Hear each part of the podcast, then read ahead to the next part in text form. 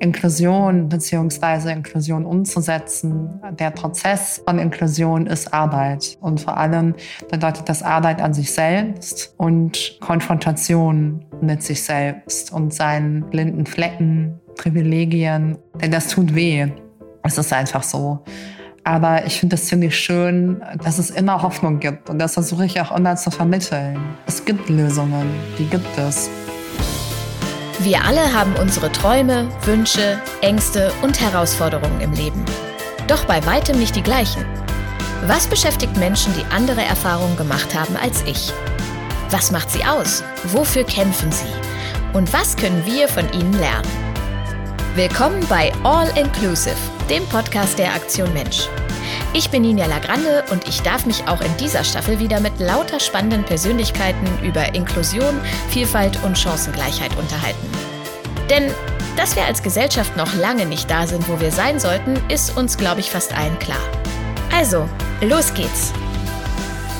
Mein heutiger Gast ist Laura Gehlhaar. Laura hat Sozialpädagogik und Psychologie studiert und eine Mediations- und Coaching-Ausbildung gemacht.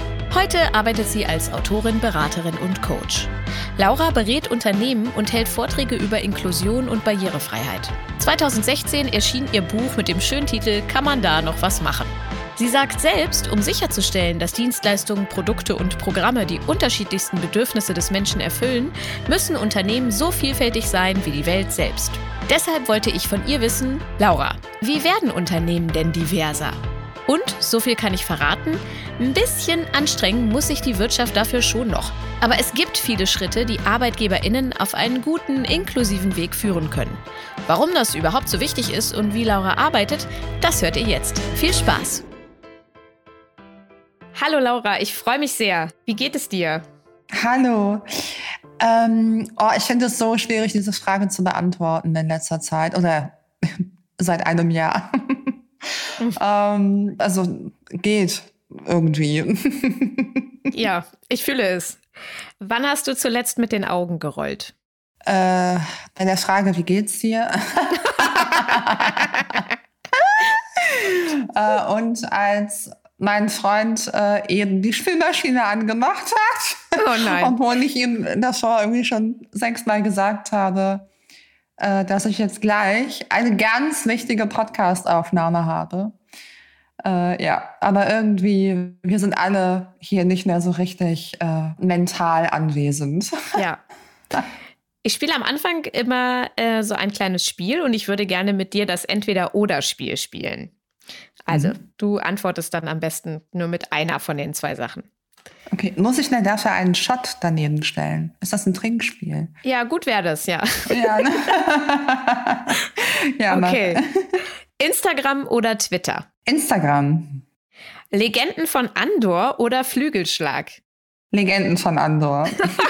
Es ist so ein bisschen, äh, ich glaube, das müssen wir kurz erklären. Das sind zwei Gesellschaftsspiele und ich weiß, dass du Legenden von Andor total gerne spielst und ich spiele gerne Flügelschlag. Deswegen habe ich diese beiden Sachen mit reingenommen. Ich weiß auch überhaupt nicht, was äh, Flügelschlag ist. Ich habe keine Ahnung. Es, es ist so ein, äh, auch ein Spiel, wo es äh, darum geht, möglichst viele Vögel zu sammeln. Toll, das ja. ist ja, das ist ja richtig, richtig spannend. Bei Legenden von Andor ähm, muss man Burgen befreien, Abenteuer bestehen, segeln, Monster bekämpfen. Nicht schlecht. Ja. Sushi oder Ramen? Uh. Im Sommer Sushi, im Winter Ramen. Frauenquote oder freiwillige Selbstverpflichtung? Unbedingt Gleichberechtigung, egal in welchen oder mit welchen Mitteln äh, Gleichberechtigung. Berlin oder Mexiko? Oh, Mexiko. Schreiben oder sprechen? Im Moment eher schreiben, weil ich mir da meine Gedanken länger äh, Gedanken machen kann oder dafür dann mehr Zeit in Anspruch nehmen kann oder mehr nehmen kann und sie dann zu äußern. Ja. Wein oder Longdrinks? Unbedingt Longdrinks, weil von Wein kann ich nicht schlafen. Mein Herz fängt dann an zu rasen und ich liege wie heißen die, wie so ein Duracell-Häschen im Bett. Mhm. Ähm, und deshalb unbedingt Longdrinks oder Likörchen. Party oder Netflix? Party. Oh Gott, ich vermisse es, so wenn ich das schon höre. Oh, ich vermisse es unglaublich. Mein Freund und ich, wir können gut feiern, auch hier bei uns zu Hause zu zweit. Ähm, aber ich vermisse auch einfach Menschen. Oh, wer hätte gedacht, dass ich das mal sage? Ähm, ich vermisse äh, Tanzen, Schwitzen, laute Musik, Konzerte. Oh, ja. Oh ich vermisse Schwitzen. Berlin ja. oder Düsseldorf? Wenn ich in Berlin bin, Düsseldorf und wenn ich in Düsseldorf bin, Berlin, komischerweise. okay. Wir haben eben schon kurz darüber gesprochen. Du warst letztes Jahr in Mexiko, auch in den USA und du reist sehr gerne. Worauf musst du achten, bevor du eine Reise buchst? Dass vor allem die Unterkunft, wo ich wohnen werde, für eine Zeit barrierefrei ist oder zumindest für mich äh, zugänglich ist. Also ich bin ja Rollstuhlfahrerin und natürlich muss sie nicht komplett barrierefrei sein. Ähm, ich brauche jetzt kein Blindenleitsystem oder so, aber ähm, ich brauche unbedingt äh, eine stufenfreie Unterkunft und äh, eine Dusche, die ebenerdig ist. Ansonsten habe ich, glaube ich, nicht so viele Ansprüche. Also ich glaube, ich kann mich auch in fremden Unterkünften ganz gut zurechtfinden. Also um das vielleicht kurz zu erklären, ich habe ja immer so meine, äh, meine Tagesabläufe hier bei mir in der Wohnung, habe mir alles so zurechtgestellt, äh, wie ich es eben brauche, dass ich eben auch ähm, gut alleine klarkomme. Und das ist wie so eine Choreografie, die ich dann mit der Zeit so gelernt habe. Und wenn ich in einer anderen Umgebung bin, muss ich eine neue Choreografie lernen. Und äh, das klappt hier und da ganz gut. Aber also je nachdem, mit wem ich verreise, weiß die Person oder wissen die Personen auch immer, dass ich hier unter Unterstützung vielleicht auch brauche. Wohin möchtest du als erstes reisen, wenn es wieder für alle möglich sein wird? Ich glaube, es zieht mich gerade am meisten in die USA. Ich war ähm, Ende 2019 für längere Zeit dort in äh, Colorado. Ich bin mit meinem Bruder dorthin geflogen, weil mein Freund dort gewandert ist, ähm, ein halbes Jahr lang und äh, wir uns dann dort getroffen haben, sozusagen. Und ich habe mich, ich war auch nicht das erste Mal in den USA, aber ich habe wieder so für mich gemerkt, dass die USA vor allem äh, eine Umgebung für mich ist, in der ich mich sehr, sehr frei und unabhängig bewegen kann als Rollstuhlfahrerin. Und ich habe gemerkt, dass ich wirklich nach ein paar Tagen mich auf einmal ganz anders ähm, in Straßenverkehr bewegt habe, äh, was mein Selbstbewusstsein anging. Also ich äh, also man sich vorstellt, äh, dass man ganz spontan ähm, entscheiden kann, welche Orte man so besuchen möchte, äh, wie zum Beispiel ein Restaurant, eine Bar, ein Museum etc.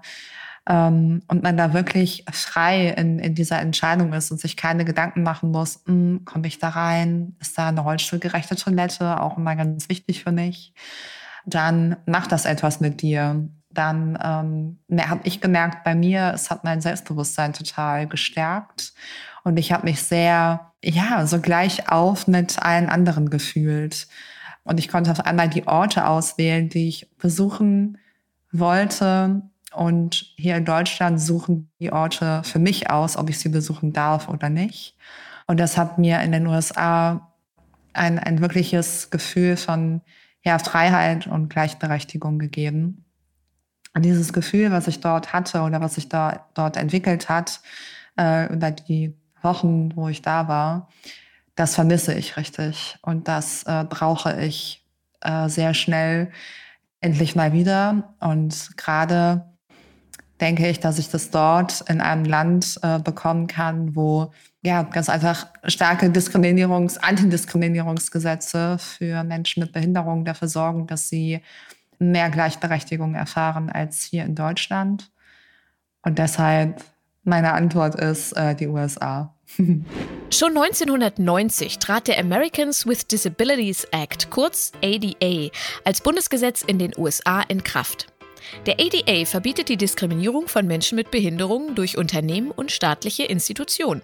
Bei der Einstellung, am Arbeitsplatz, bei der Versorgung mit Gütern und Dienstleistungen. Das heißt, es ist in den USA schlicht illegal, Menschen mit Behinderung zu diskriminieren. Das gilt auch für öffentliche Transportmittel, Unterkünfte oder im Bereich Kommunikation. Also in vielen wichtigen Lebensbereichen, vor allem in Lebensbereichen, in denen wir in Deutschland noch weit entfernt sind von gesetzlichen Vorschriften zur Gleichstellung von Menschen mit Behinderung, geschweige denn deren Umsetzung. Nur ein kleines Beispiel aus dem Alltag. Geschäftslokale sind nicht verpflichtet, Zugang für alle zu ermöglichen. Obwohl es in vielen Fällen ein leichtes wäre, dies zum Beispiel über eine mobile Rampe zu lösen. Ich habe auch das Gefühl, als ich vor ein paar Jahren nach Kanada und in die USA gereist bin, dass diese viel stärkeren Antidiskriminierungsgesetze nicht nur darauf wirken, dass es bauliche Änderungen und so weiter gibt, sondern dass es eben genau das ist, was wir hier in Deutschland immer predigen, dass sich das am Ende auch gesellschaftlich äh, und sozusagen auf die sogenannten Barrieren im Kopf äh, auswirkt. Denn ich hatte das Gefühl, dass die Leute auch mir persönlich ganz anders begegnen, auf einer ganz anderen Ebene begegnen. War das bei dir auch so? Richtig, ja, total. Ich merke, und das geht wieder so in die Richtung, äh, dass ich, dass mein Selbstbewusstsein so eine kleine Explosion nach außen hin erfahren hat, war, ähm, ich bin überall reingegangen, ganz selbstverständlich und gehörte auch in dem Moment einfach dahin. Ich habe überhaupt nicht angezweifelt, ob ich hier sein darf oder nicht. Ja. Und hier in Deutschland habe ich das. Ähm, ich äh, bekomme automatisch ähm, einen Anflug von schlechtem Gewissen, wenn mir jemand eine Rampe vor eine Stufe legen muss. Oder äh, mir eine Tür aufhalten muss oder mir äh, sagen muss, mm, nee, sorry, hier geht leider nicht. Weißt du? Also ähm, das, das macht einfach was mit einem. Ähm, und das ist ganz, ganz schlimm, wenn man einmal die andere Seite erfahren hat. Also sprich die Seite, ähm, wie es eben ist, äh, wenn man ja, sich um solche Dinge wie Barrierefreiheit keine Gedanken machen muss. Laura, wenn Leute von Diversität in Unternehmen sprechen. Das ist gerade eh so ein Thema, was überall on vogue ist, sozusagen. Da geht es für mein Empfinden oft nur darum, mehr Frauen in Führungspositionen zu bekommen. Ist das auch dein Eindruck? Ja, unbedingt. Ich glaube, dass der, der Begriff Diversität generell sehr oberflächlich, äh, vielleicht sogar missbräuchlich behandelt wird oder eingesetzt wird und verstanden wird auch ähm, besonders in Unternehmenskulturen. Ähm, dass, aber alleine, wenn wir jetzt bei, bei der Frau bleiben oder uns das Merkmal Geschlecht äh, vorknüpfen, dann ähm, machen sich automatisch unglaublich viele neue Merkmale auf. Also eine Frau ist äh, kann unterschiedlich alt sein, äh, kann unterschiedliche sexuelle Orientierungen haben, nicht behindert sein, behindert sein, schwarz sein, etc. etc. Und diese ganzen Intersektionalitäten sind einfach noch nicht wirklich auf dem Radar, vor allem von Unternehmen, wenn es um Diversität und oder Inklusion geht. Also ich merke das auch sehr schnell ähm, bei, bei Anfragen. Also wenn bei mir zum Beispiel Anfragen reingehen, äh, wo sich Unternehmen äh, ja in Richtung Diversität neu aufstellen wollen oder weiterentwickeln wollen, äh, dass dann eben auch schon der Gedanke natürlich ist, okay, äh, wir haben ja die Frau Gelha und die hat eine Behinderung, äh, dann kann die uns über Behinderung eine Menge erzählen. Und ja, das kann ich auf jeden Fall. Äh, aber auch äh, Behinderung an sich ähm, bringt nochmal zusätzlich so viele Merkmale mit sich, äh, so viele Intersektionalitäten, die man dann eben auch automatisch vielleicht eher nicht auf dem Schirm hat, die aber unbedingt mitgedacht werden müssen, damit äh, Gleichberechtigung äh, oder zumindest ein äh, diskriminierungsfreies in Anführungsstrichen, denn davon sind wir auch noch sehr weit entfernt, freies Umfeld in Unternehmen stattfinden kann. Hast du das Gefühl, das wird auch hm, von den Medien so gespiegelt, also dass es da so eine Art Aufmerksamkeitsrange gibt, so weiße Frauen in Führungspositionen sind most wanted und alles andere wird irgendwie so ein bisschen vergessen? Ja, auf jeden Fall. Ähm, ich beobachte das auch, äh, wenn es um das Thema Behinderung geht, ähm, dass auch da eher Personen äh, mit Behinderung äh, gefragt sind, beziehungsweise auch als äh, Tokens äh, benutzt werden, also als sozusagen äh, Vorzeigefiguren äh, benutzt werden. die zwar behindert sind, aber dann auch bitte nicht zu behindert sind, weißt du? Also ja. ähm, das ist dann eben also ganz klar, die meisten Menschen verbinden mit Behinderung oder Barrierefreiheit ähm, einen Rollstuhl. Ja, das ist in den meisten Köpfen ist das die aller allererste Assoziation, wenn es darum geht. Und ähm, ein Rollstuhl ähm, äh, so, so wie ich ihn vielleicht habe, also ich habe einen manuellen Rollstuhl ohne Elektronik, ist dann noch, ähm, und ich spreche das jetzt vielleicht sehr hart runter, aber es ist dann noch so zu verkraften. Ja, das, das kann man sich noch angucken. Äh, das, das tut nicht so weh. Das ja, hat man, man schon mal gesehen. Genau, ja. das hat man schon mal gesehen man hat dann auch nicht ein allzu schlechtes Gewissen äh, dieser Person gegenüber. Ja, wenn es dann um Elektrorollstuhl geht oder, oder um eine Person im Elektrorollstuhl, ah, dann ist es ja automatisch dieser Gedanke, dieser Person geht es auf jeden Fall schlechter oder muss es ja schlechter gehen als einer Person, die in einem kleinen äh, schicken manuellen Rollstuhl sitzt ähm, und so weiter. Solche, solche Gedanken Türen gehen dann da auf und äh, das ist dann eben auch sehr, sehr schade. Ähm, und dort ja gegen zu arbeiten, beziehungsweise nach Wegen zu finden, wie man solche äh, Gedanken ähm, ja bisschen neutralisiert. Ähm, das ist dann eine schwierigere Aufgabe, ähm, weil wir so fest in unseren Köpfen verankert haben, äh, was Geschichten äh, über behinderte Menschen angeht, also wie diese Leben auszusehen haben. Äh, es, es, es kursieren so viele Mythen und Annahmen und Vorurteile über behinderte Menschen, die sich vor allem nicht behinderte Menschen erzählt haben irgendwann mal und als normal äh, angesehen haben irgendwann. Und da muss man als behinderte Person ähm, genau gegen dieses Narrativ irgendwie immer ein Stück weit ankämpfen, damit äh, sich das irgendwie verändern kann und, und neu erzählt werden kann. Und das ist eine sehr, sehr, sehr schwierige und auch sehr belastende Aufgabe, weil diese Aufgabe bei behinderten Menschen leider selbst äh, in der Verantwortung steht, noch. Ähm, und ja, das ist, äh, das ist dann nicht immer leicht. Inzwischen gibt es ja in vielen Unternehmen interne Beauftragte für Vielfalt und Diversität. Heißt immer mal so ein bisschen anders. Ist das hilfreich aus deiner Sicht? Äh, ja.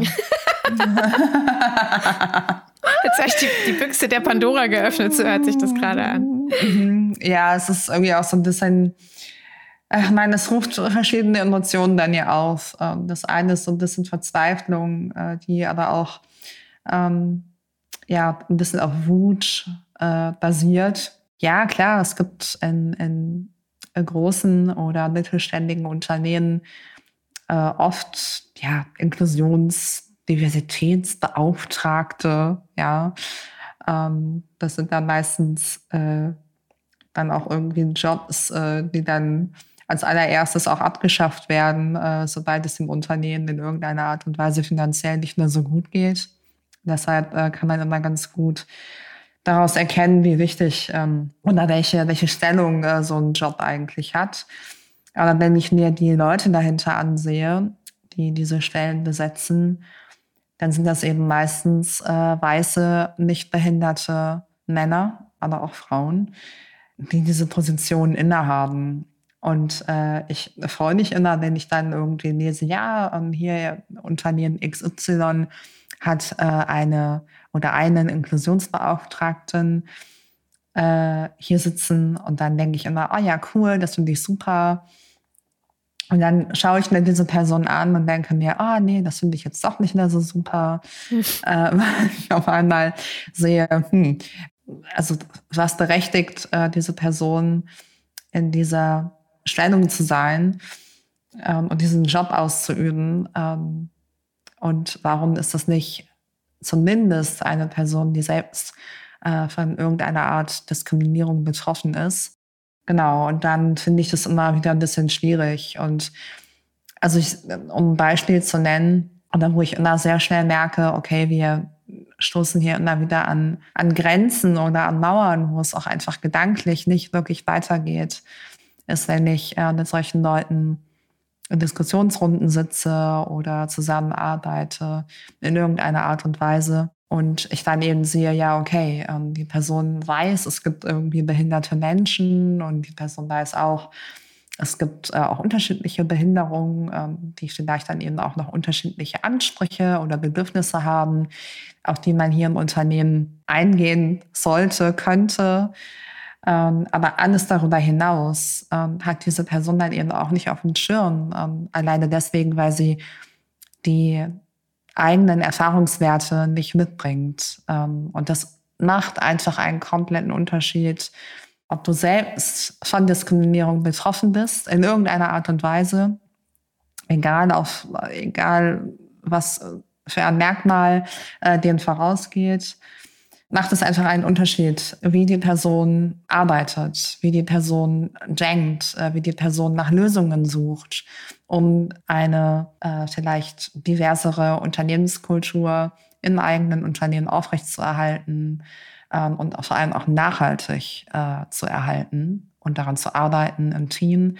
Man merkt es einfach. Und dann, ja, muss ich ehrlich sagen, ärgere ich mich ähm, oft, denn wenn ich mir dann auch die Arbeitslosenquote von behinderten Menschen selbst anschaue, die sehr hoch ist und äh, wie viele Menschen mit Behinderung ähm, für diesen Job eigentlich wunderbar geeignet sind, vielleicht sogar überqualifiziert sind äh, und sie dort eben nicht in solchen Positionen sitzen, oh, dann ja, dann ärgert es mich. Ja. Es gibt ja die sogenannte Ausgleichsabgabe für Unternehmen, nach der Unternehmen, die keine oder genau zu wenig Menschen mit Behinderungen beschäftigen, ja. eine Strafe zahlen müssen. Das war auch schon öfter Thema hier in diesem Podcast. Der mhm. Beauftragte der Bundesregierung für die Belange von Menschen mit Behinderung, Jürgen Dusel, hat erst vor kurzem nochmal darauf gepocht, diese Ausgleichsabgabe zu erhöhen. Hältst du das für eine wichtige Maßnahme?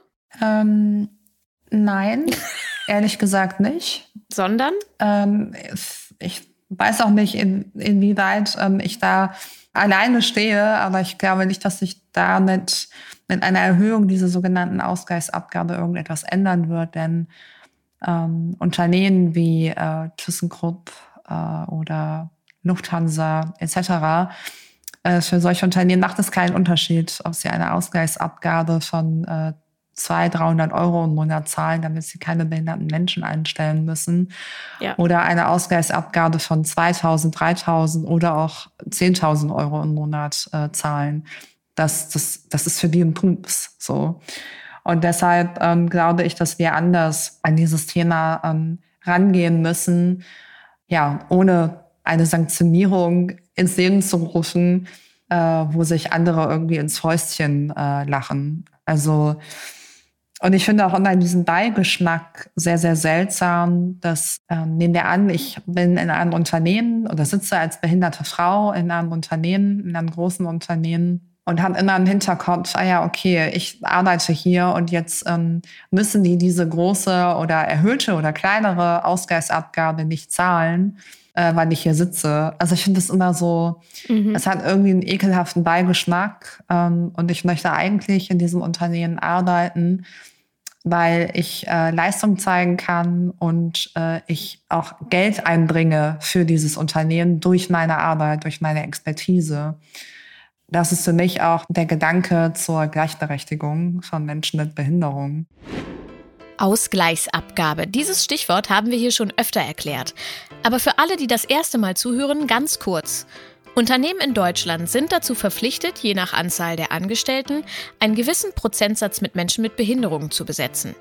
Machen sie das nicht, müssen sie die sogenannte Ausgleichsabgabe zahlen. Das sind bisher sehr kleine Summen, die man als Unternehmen sicher schnell mal zahlt, als sich mit der Alternative, nämlich tatsächlich bezahlte Arbeitsplätze zu schaffen, beschäftigen zu müssen. Hast du vielleicht Maßnahmen im Kopf, wie es anders funktionieren könnte? Gibt es eine Möglichkeit, mit Belohnung zu arbeiten. Da muss ich immer direkt an mein eigenes Kind denken, so nach dem Motto, hier hast du einen Bonbon dafür, dass du dieses und jenes gemacht hast, dass du Menschen mit Behinderung eingestellt hast.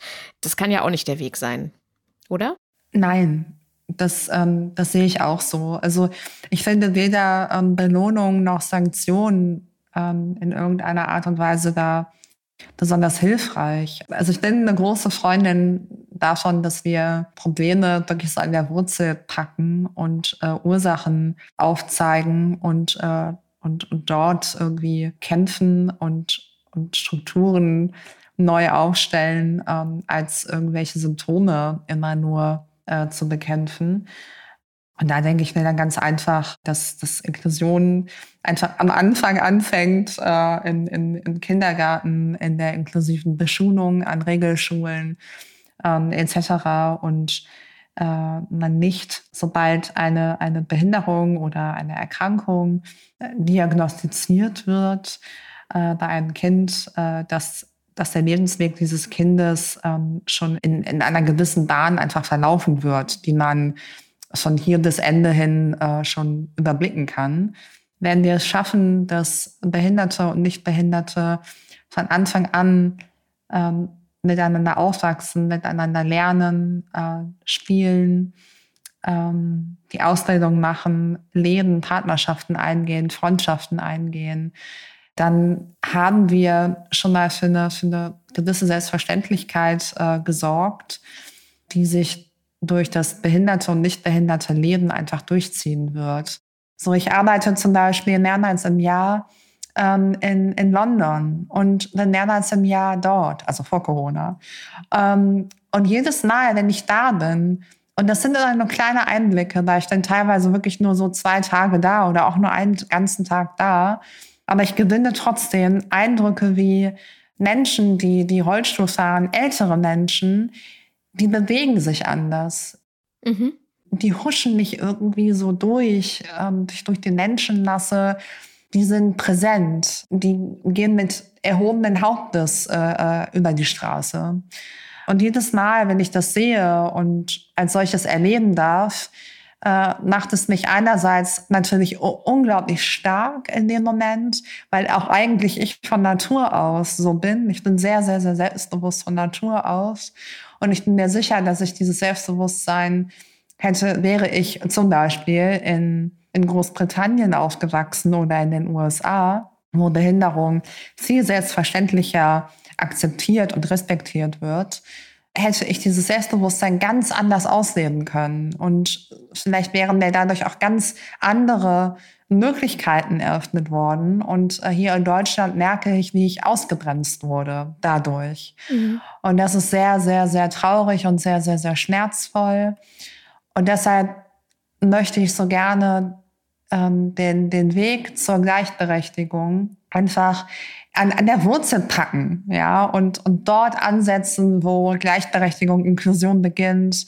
Und das ist im Kindergarten, ja, um jetzt einfach eine Institution zu nennen, ja. Ähm, also einfach so früh es geht. Und deshalb, ja, Ausgleichsabgaben schön und gut. Es wird aber das Problem an sich erstmal nur punktuell noch nicht mal lösen, sondern nur. Kleiner Druckverband. Bisschen, ja, so ein kleiner Druckverband. Ja, super gesagt. Danke. Genau. Und nee, ich will aber, ich will eine Hirn-OP. du berätst auch Unternehmen. Wie arbeitest du da und mit welchen Vorstellungen und Wünschen kommen Unternehmen auf dich zu? Das ist ganz unterschiedlich. Ähm, ich habe ja komischerweise, soll ich, wie soll ich sagen, den, den Gedankenfehler vielleicht gehabt, ähm, dass ich am Anfang dachte, okay, ähm, ich gehe jetzt diesen diesen Weg und irgendwie entwickelt sich gerade alles so dahin, dass ich ähm, äh, coache und äh, berate. Also ich habe auch eine, eine Coaching-Ausbildung gemacht und eine Mediationsausbildung gemacht und das ist einfach so mein, das ist mein Beruf und ich mache den so unglaublich gerne und ich habe am Anfang gedacht, oh ja, dann gehe ich in Unternehmen, die keine Ahnung von Behinderung haben und wenn ich da war, dann wissen die alles und dann am nächsten Tag bewerben sich direkt zehn Menschen mit Behinderung ähm, und dann ist alles gut und ich habe dieses Unternehmen gerettet. Was den Diversitätsaspekt angeht vielleicht. Und ist, ist das so passiert? Nein. so und dann und ich habe auch wirklich, ich habe halt gedacht, so ja, es, es, es kommt dann eben Unternehmen auch nicht zu. die dann so denken, oh ja, endlich, ja, endlich äh, gibt es da die äh, Laura Gielhau, äh, die uns da weiterhelfen kann, weil wir wollen ja so gerne behinderte Menschen bei uns haben, ähm, beziehungsweise unser, uns, unsere Teams irgendwie diverser ähm, aufbauen und so weiter.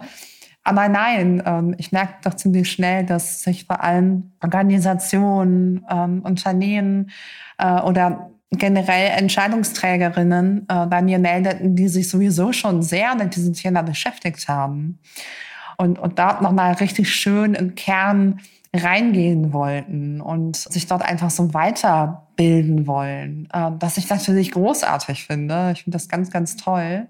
Und ich sehe auch eine, eine Entwicklung, eine Tendenz auch von größeren Unternehmen. Und das ist eben auch ein äh, Job, den ich in Großbritannien äh, hatte bis äh, Corona. Ähm, dort eben auch, auch gro große Unternehmen äh, auf die Idee kommen, okay, wir sprechen mit unserem Service, mit unseren Produkten Menschen mit unterschiedlichen Behinderungen an wir sehen, ähm, wir haben behinderte Kundinnen. Ähm, wie schaffen wir das, äh, unsere Serviceleistungen, unser Angebot möglichst barrierefrei aufzubauen oder mhm. anzubieten? Ja, und dann geht man dahin und äh, evaluiert.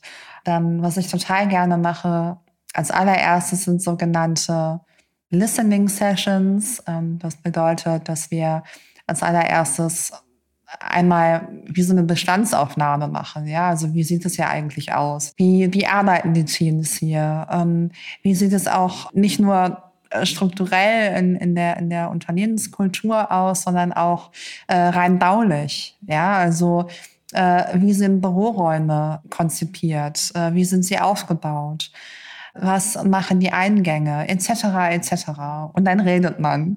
Und dann redet man und, ähm, und denkt nach und dann formuliert man ja sogenannte Ziele. Das hört sich jetzt erstmal ganz, ganz groß an.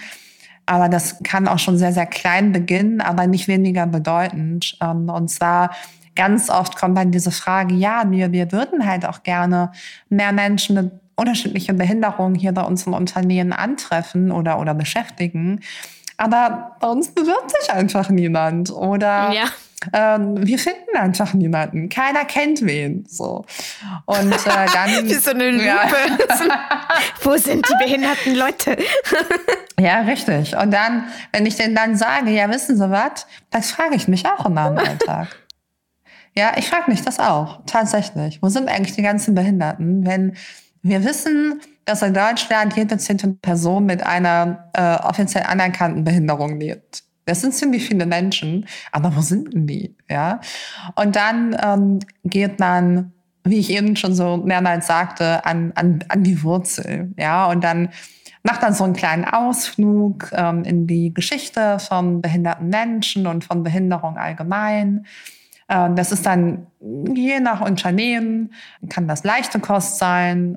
Es ähm, kann aber auch schon sein, je nach Erfahrungswerten, dass wir da vielleicht ein paar mehr Türen aufmachen und, äh, und dann auch wirklich ähm, an Diskriminierungsstrukturen rangehen, äh, die eben auch, und dann konfrontiere ich auch gerne, ähm, durch Nichtbehinderte oft unbewusst ähm, aufrechterhalten werden und wie man die eben ja durchbrechen kann, äh, niederreißen kann, wie man daran lösungsorientiert arbeiten kann. Und dann sind das eben so kleine Dinge wie, hm, man könnte zum Beispiel sich überlegen, ob wir Stellenausschreibungen äh, von Anfang an ähm, accessible machen, also barrierefrei oder barrierearm machen. Ja, das, das, das passiert eigentlich äh, mit, mit einer Person, die auf einmal auf Jobsuche ist und äh, sich dann im Internet äh, irgendwie orientieren möchte, sich Angebote angucken möchte und auf einmal steht da von einem Unternehmen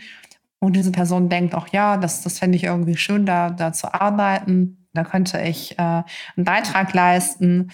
Ähm, und dann sieht diese Person auf einmal äh, nicht nur eine Stellenausschreibung, die sich an Geschlechter ähm, oder Geschlechter anspricht, also männlich, weiblich, divers, sondern auch Menschen mit Behinderung. Wow. So. Und also das, das macht einfach was mit dir. Mhm. Also wenn ich das lesen würde, würde ich mich sofort angesprochen fühlen und mein Herz würde aufgehen. Aber mein Herz würde auch aufgehen, weil ich es überhaupt nicht anders, äh, weil ich es total anders gewöhnt bin.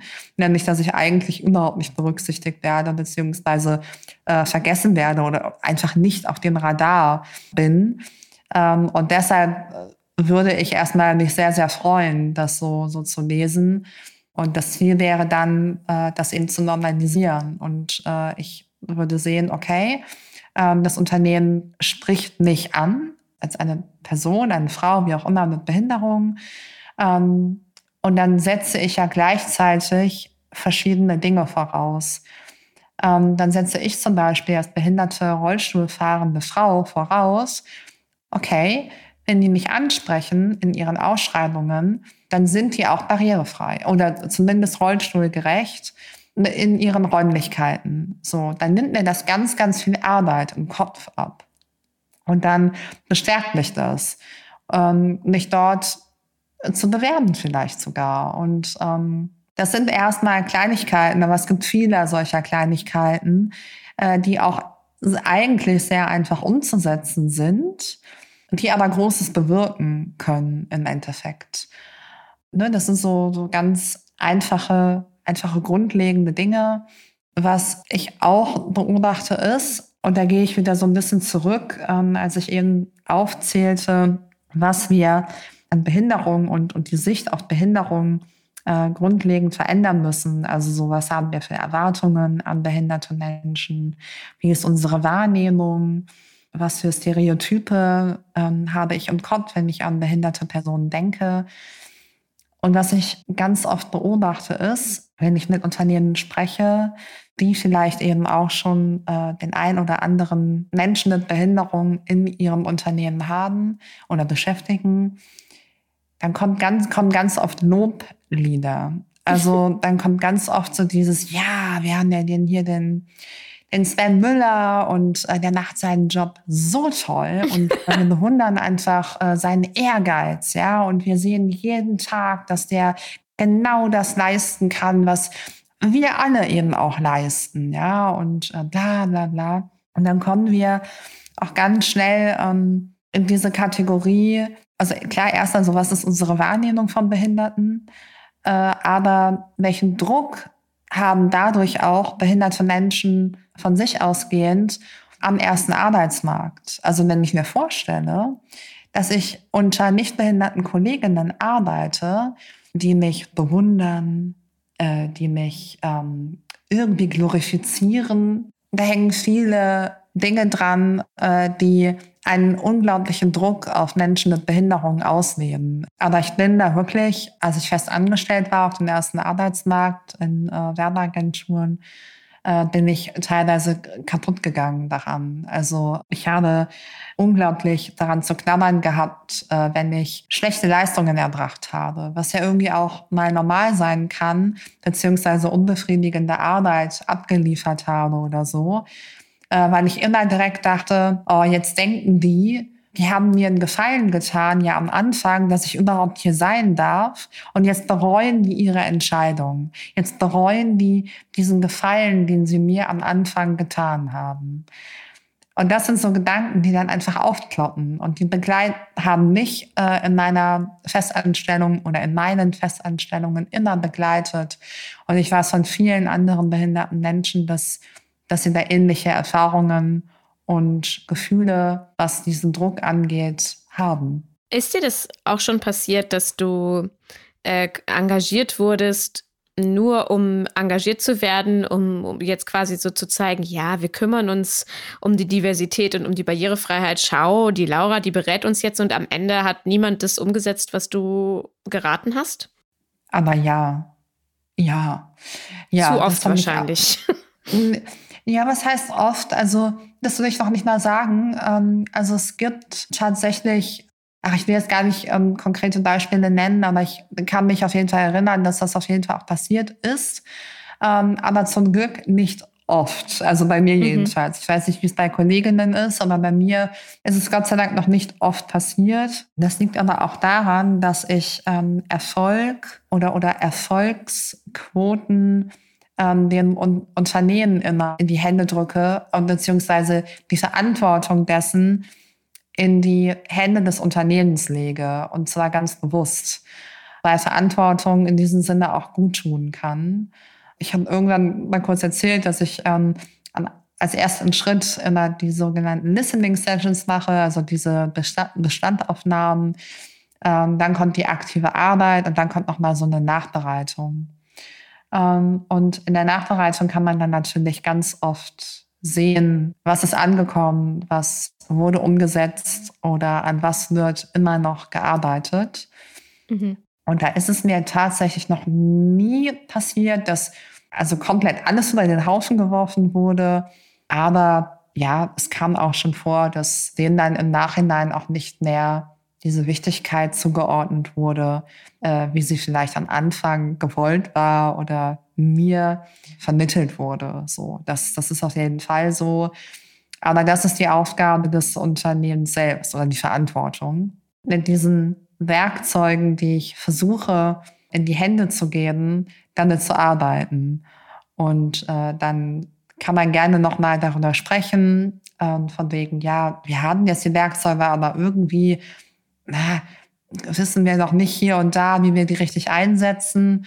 Ähm, kannst du uns dann nochmal irgendwie unterstützen in irgendeiner Art? Das ist jetzt sehr abstrakt beschrieben. Und dann klar, ne, dann, dann, dann, dann bin ich sofort bereit dazu. Oder es kann auch sein, so, dass, dass die Leute auch gar nicht erst bereit sind, mit diesen Werkzeugen dann zu arbeiten. Ähm, es ist einfach so, und das, das sage ich jedem und jeder Person, mit der ich zusammenarbeite, Inklusion beziehungsweise Inklusion umzusetzen. Der Prozess von Inklusion ist Arbeit. Und vor allem bedeutet das Arbeit an sich selbst und Konfrontation mit sich selbst und seinen blinden Flecken, Privilegien. Denn das tut weh.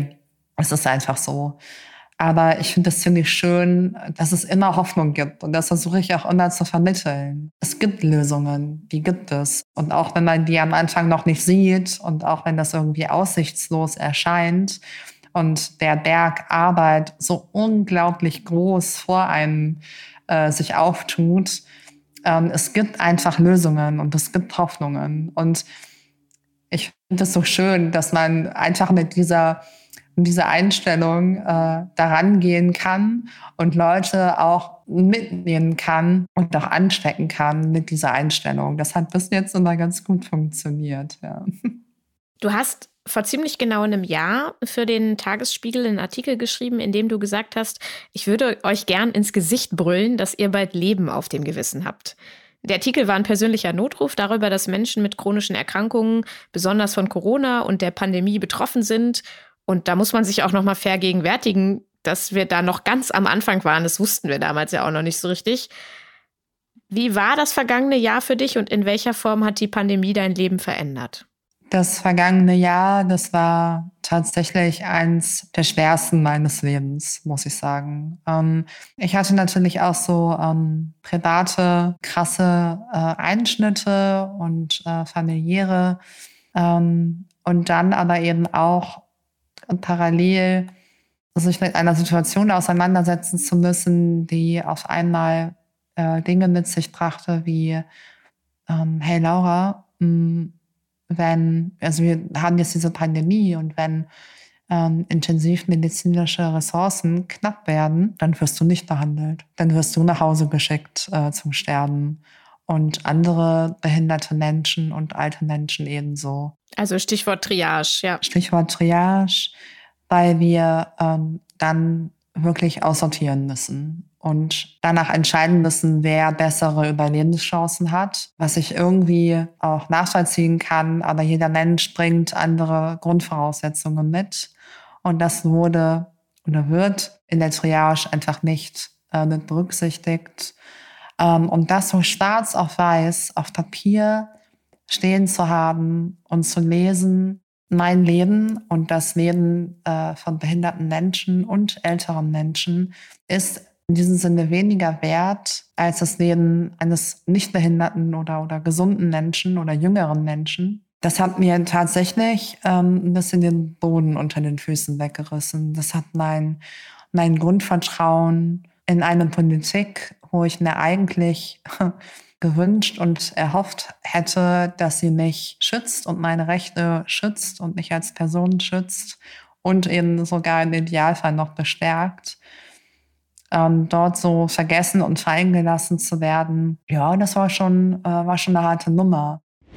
Triage. Auch das war in unserer ersten Staffel mehrfach Thema.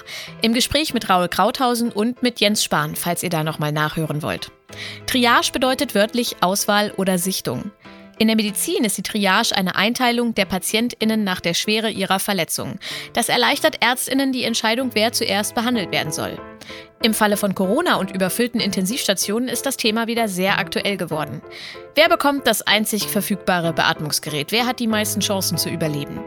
Den Ärztinnen helfen sogenannte Leitlinien, um sich dabei abgesichert zu orientieren.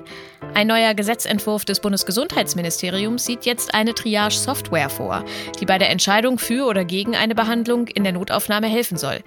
Es gibt aber viel Kritik von Ärztinnen zu diesem Vorschlag. Völlig zu Recht, wenn ihr mich fragt. Ich finde es aus ethischer Sicht sehr schwierig, dass eine Software anhand weniger Merkmale entscheidet, welche Behandlung mir zusteht. Und dann muss man wieder mal ähm, auf sich aufmerksam machen und äh, nicht nur auf seine Existenz aufmerksam machen, sondern auch ähm, auf den Wert seines Lebens. Ja, und das ist, oh, das fühlt sich richtig ekelhaft an. Das ging mir richtig ähm, an die Knochen. Ähm, ja, dann zog sich das eben durch das ganze Jahr, dieses Gefühl der Ohnmacht und äh, der absoluten Verzweiflung und dann eben auch noch Kraft irgendwie zu schöpfen, äh, um dagegen anzukämpfen, das fiel mir zum ersten Mal in meinem Leben richtig, richtig schwer. Und dann bin ich nicht die Einzige. Ich ähm, habe Gott sei Dank ein gutes, starkes Supportsystem von behinderten Freundinnen und äh, Kolleginnen. Und uns ging es da allen nicht, nicht gut mit. Ähm, aber ohne, ohne diese äh, behinderten Menschen in meinem Leben äh, wüsste ich ehrlich gesagt nicht, ob ich hier jetzt noch so sitzen würde ja, dann säße ich vielleicht woanders. Das ist meine letzte Frage. Du hast vorhin schon gesagt, ähm, du hast Hoffnung. Was gibt dir Hoffnung? Also Hoffnung gibt mir auf jeden Fall oder geben mir auf jeden Fall Dinge, die unumgänglich äh, sind. Und das ist jetzt auf jeden Fall erstmal der Frühling. Der kommt einfach, ja. Der macht auch Corona nicht halt vor. Und der Sommer wird auch kommen. Ähm, das wird einfach so passieren. Ähm, das gibt mir gerade Hoffnung, dass zumindest äh, mir da gerade niemand einen Strich durch die Rechnung machen kann. Ich finde es gerade sehr schwierig, ähm, Hoffnung aufrechtzuerhalten, obwohl ich eigentlich sehr ein sehr optimistischer und positiver Mensch bin, aber auch mir fällt es gerade sehr schwer, äh, mir kleine Hoffnungsinseln auszudenken und äh, diese auch irgendwie so bewusst anzusteuern, weil ich natürlich immer mit Enttäuschung irgendwie rechne, die aufgrund der Pandemie ganz einfach gerade passieren. Ja, und ja. Ähm, das finde ich gerade sehr, sehr schwierig ähm, auszuhalten. Und um jetzt mal vielleicht am Ende hin persönlich zu werden, vielleicht sehr persönlich zu werden, ähm, Hoffnung gibt mir auf jeden Fall gerade vor allem äh, mein Freund, äh, mit dem ich äh, zusammen lebe. Und wir haben es Gott sei Dank geschafft. Äh, also wir sind jetzt sechs Jahre zusammen und wir sind so ein Paar, es ist richtig ekelhaft, was 24 äh, Stunden auch wunderbar aufeinander hängen kann. ähm, aber wir haben das äh, irgendwie für uns zu zweit herausgefunden, wie wir uns, uns so schön machen können. Immer wieder und immer und immer wieder.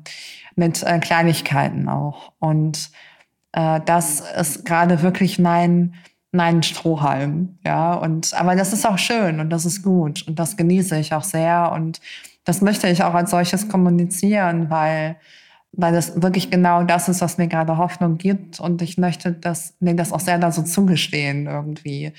Also ich ähm, möchte das auch ganz bewusst genießen und mich dessen auch irgendwie nicht, weiß ich nicht, schämen müssen oder so. Ja. Also die Liebe ist noch da, der Frühling kommt, der Sommer kommt. Bleibt uns noch ein bisschen Hoffnung auf jeden Fall. Danke dir, Laura, für dieses tolle Gespräch. Vielen Dank. Gerne, Ninja. Bis bald. Das war mein Gespräch mit Laura Gehlhaar. Und ich wünschte, sehr viele EntscheiderInnen und GesetzgeberInnen haben sich dieses Gespräch aufmerksam angehört. Denn Laura bringt auf den Punkt, an welchen Stellen es hakt und legt den Finger in die Wunde. Unternehmen können nicht erwarten, dass Menschen mit Behinderungen ihnen die Türen einrennen, wenn sie selbst keine inklusive Willkommenskultur leben. Trotzdem sind wir in Deutschland, spätestens seit der UN-Behindertenrechtskonvention, dazu verpflichtet, das Arbeitsleben inklusiv zu gestalten. Und um das umzusetzen, müssen wir alle uns mit unserem Bild von Behinderungen und unseren eigenen Privilegien auseinandersetzen. Und das dann bitte nicht nur am Arbeitsplatz. Mir gibt Hoffnung, dass ihr bis hierhin zugehört habt. Schenkt uns ein Abo und seid beim nächsten Mal wieder dabei. Bis dahin. Tschüss.